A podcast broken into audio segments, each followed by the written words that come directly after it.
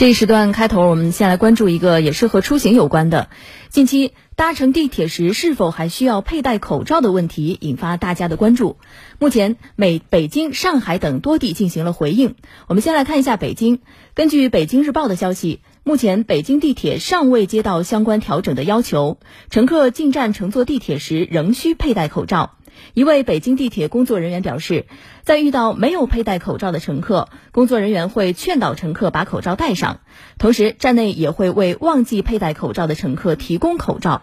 上海方面呢，三月三十号，上海地铁服务监督热线工作人员表示，新冠病毒实施乙类乙管后，乘坐上海地铁不强制要求乘客佩戴口罩，但工作人员表示，为了乘客的健康，建议乘坐地铁全程佩戴口罩。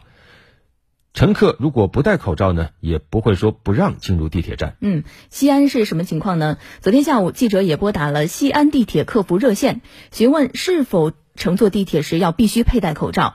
得到的回复是建议您佩戴口罩，因为地铁人流密集。如果说您偶尔忘了戴，那会不会被拒绝乘坐呢？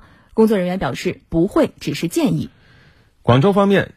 广州地铁表示，在一月八号以后，我国正式对新冠病毒感染实施乙类乙管。市民乘坐广州地铁已不强制佩戴口罩，但是也提醒地铁属于人流密集场所，建议市民佩戴口罩还是要做好个人防护。嗯，对此，复旦大学附属华山医院感染科主任张文宏认为，疫情发展到现阶段，佩戴口罩已经可以成为非强制性的措施。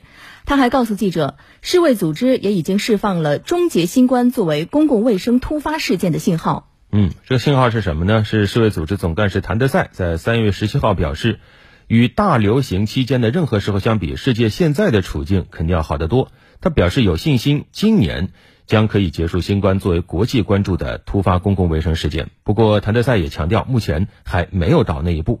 根据世卫组织的数据，截止到三月六号一周，全球仍报告了五千多例新冠死亡病例。